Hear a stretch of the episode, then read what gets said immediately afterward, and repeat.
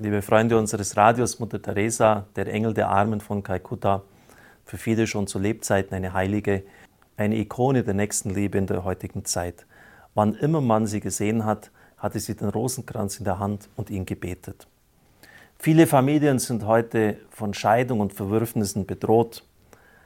Sie sieht den tieferen Grund im fehlenden Glauben und im Gebetsleben. Und es ist doch wirklich wahr, wenn wir für alles Mögliche Zeit finden, für unsere vielen Hobbys, aber nicht für das Gebet, für das Wichtigste.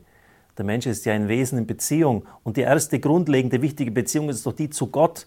Und wenn wir dafür keine Zeit finden, dann fehlt es doch etwas ganz Entscheidendes, etwas Grundlegendem.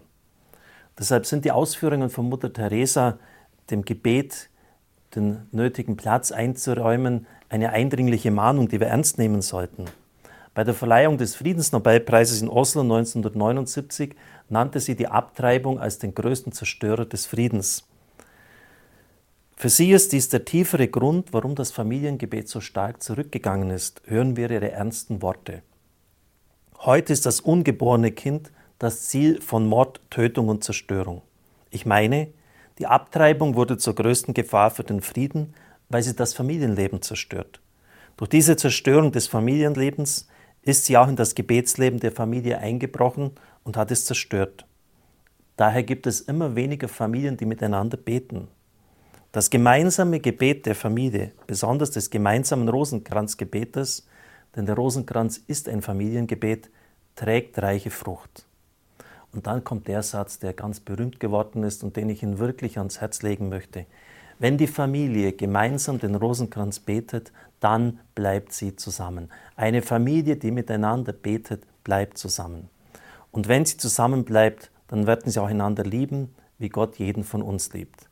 Daher ist es so wichtig, dass wir das Rosenkranzgebet in die Familien zurückbringen. Da wir jetzt auch von Abtreibung gesprochen haben, diesem sehr betrüblichen Kapitel unserer Zeit möchte ich noch Monsignor Rayleigh erwähnen. Er hat ja diese Initiative gegen die Abtreibung durchgeführt und alle möglichen Aktionen hatten nie Erfolg. Im Jahr 2005 ist es aber gelungen, dass von den 43 Abtreibungsstätten im Staat New York nur noch 20 übrig geblieben sind. Was haben sie getan? Sie haben vor diesen Kliniken nichts anderes als den Rosenkranz gebetet. Und das hat dazu geführt. Übrigens, der Vorsitzender der US-amerikanischen Bischofskonferenz, war auch daran beteiligt. Man sieht ihn auf einem Bild tief versunken auf beiden Knien, wie er vor so einer Stätte des Todes den Rosenkranz betet. Man sieht also auch im Kampf für das Leben ist der Rosenkranz wichtig. Eine Familie, die miteinander betet, bleibt zusammen. Bitte nehmen Sie diese Warnung, diese, diese, diese dringende Bitte ernst. Beten Sie miteinander. Ich wünsche Ihnen eine gesegnete Zeit.